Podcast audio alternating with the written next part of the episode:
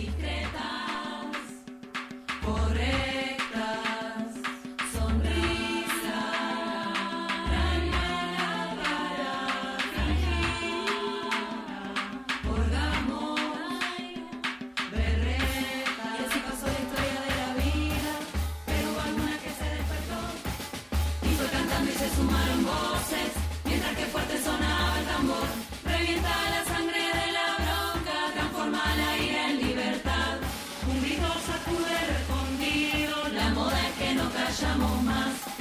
Dejando el fuego se va evaporando mientras cantamos nuestro carnaval.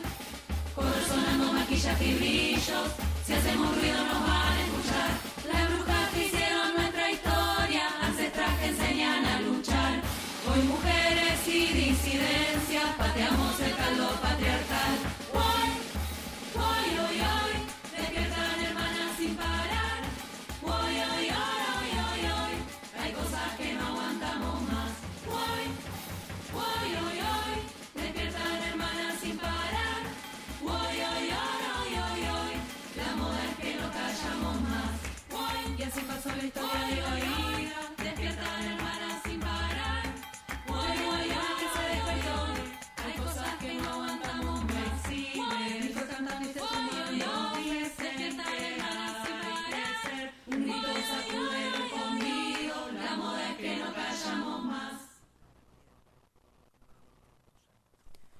Junio es el mes del orgullo LBGTIQ.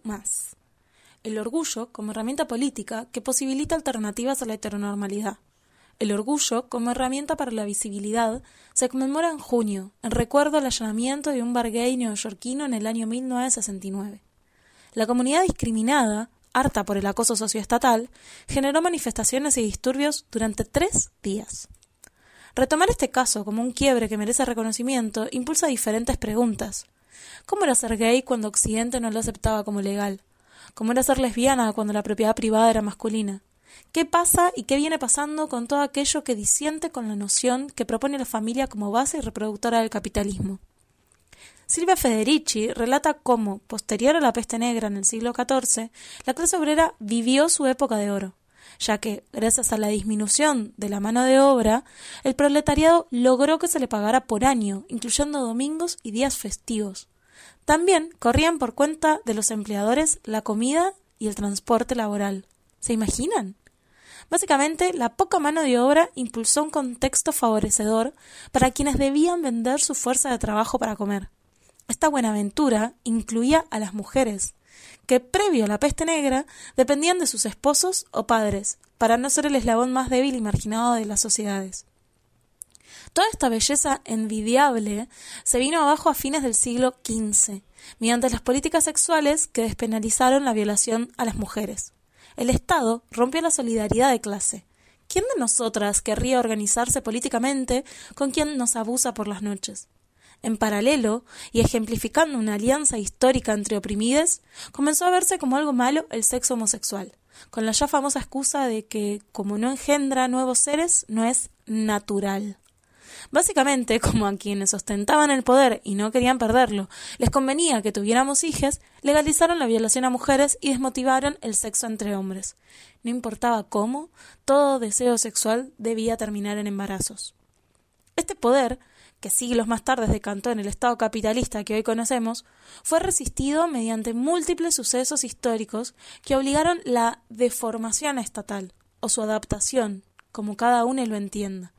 Lo interesante, a mi entender, es comprender qué rasgos de esas luchas quedaron en el olvido con la incorporación estatal de los pedidos.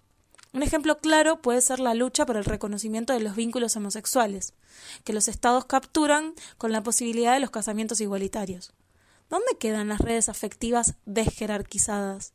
y las familias no sanguíneas que muchos deben crear al ser expulsadas de las supuestamente auténticas? Por otra parte, ¿cómo es que mediante el reconocimiento de la igualdad femenina, quienes fuimos durante siglos expulsadas de la propiedad privada, hoy la reivindicamos? O peor, ¿cómo es que aceptamos que únicamente los hospitales sean quienes nos pueden acompañar e instruir legalmente en un aborto cuando durante años nos marginaron y nos siguen violentando cada vez que alguien desea parir? Las luchas sociales desbordan el Estado como institución y es en el intento constante de construir poder que ambas fuerzas priorizan intereses rescindiendo otros. No es algo malo, es algo que pasa, y ahí se vuelve necesario contar la historia de quienes pierden. Walter Benjamin defiende la idea de que toda historia merece ser contada, en contraposición a que la historia la escriben los que ganan. Inspirados en su propuesta, hay quienes hurgan en la memoria colectiva, en los diarios y en los libros de época, para buscar e intentar imaginar cómo era y cómo fue vivir siendo parte de las silenciades, de aquellas que en la lucha por el relato, el acceso al poder, la autodeterminación, fueron invisibilizadas. Cuando hablamos de carnavales en el Río de la Plata, tanto la antropóloga Alicia Martín como la historiadora Milita Alfaro reconocen la dificultad para indagar en la cultura popular. En general, quienes construyen los relatos que sobreviven, básicamente quienes escriben los diarios impresos, poseen perspectivas distintas, ajenas y muchas veces juiciosas sobre las experiencias y las alegrías populares. Por esto es tan importante que desde las ciencias sociales se indague en la gente de a pie. Y en eso estamos. Cuando se habla de marginales y vulnerables o vulnerades, es difícil trazar la historia por el escaso registro que existe. Por eso, justamente, es imprescindible ser cuidadosos, porque se vuelve imperioso no invisibilizar y aprender a historizar dejando siempre las puertas abiertas. Además, marcar hitos de inicio construye repollos que descontextualizan los procesos, los nuestros, esos que nadie registra y nosotros mismos debemos recordar. Es así como hay quienes, en pleno siglo XXI, siguen remarcando que la murga uruguaya viene de Cádiz, o que surge a partir de la gaditana. Aburridísimo ese relato, simplista como decir que el huevo viene de la gallina y no hay tu tía.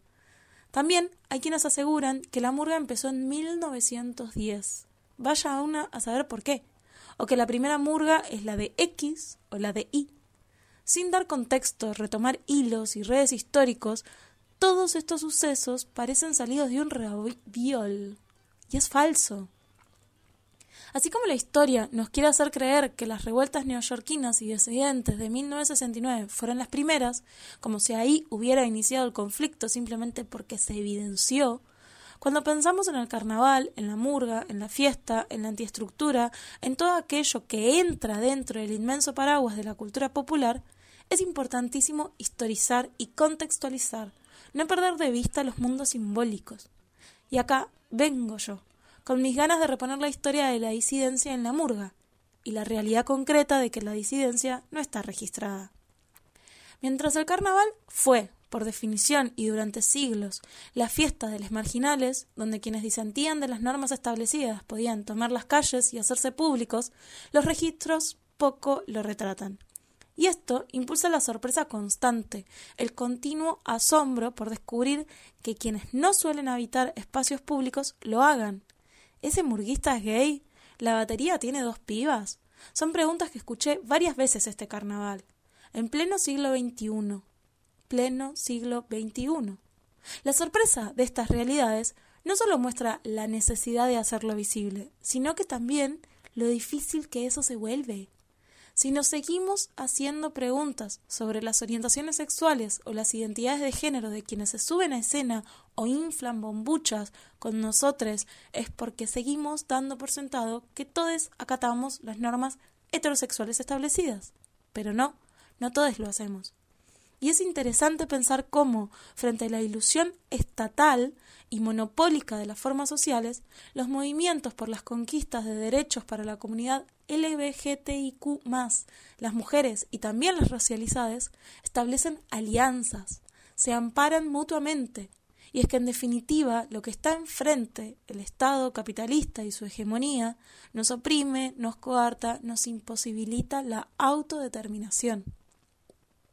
Pensando en junio como mes del orgullo, quise buscar sobre murgas disidentes, y la búsqueda por el registro se me volvió compleja. Registrarse como murga disidente o de disidentes implica una exposición, una visibilización, una salida del closet que quizás para algunas es innecesaria. Y está bien.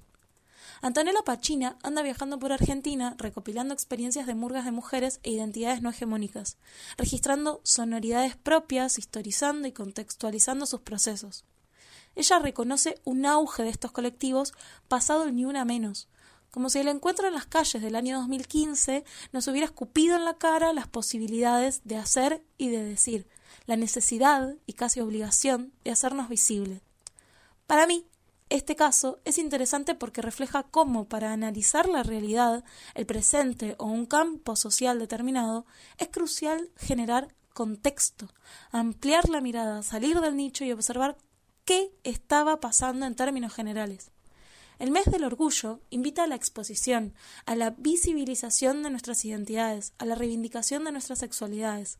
El mes del orgullo LBGTIQ nos propone habitar lo público y nombrarnos y festejarnos, como ya hace años los festejos televisados, capitalistas y estatales no nos permiten. O sí, pero solo si es para el glamour, la mirada ajena o el marketing. Eso que es no es nada carnavalesco.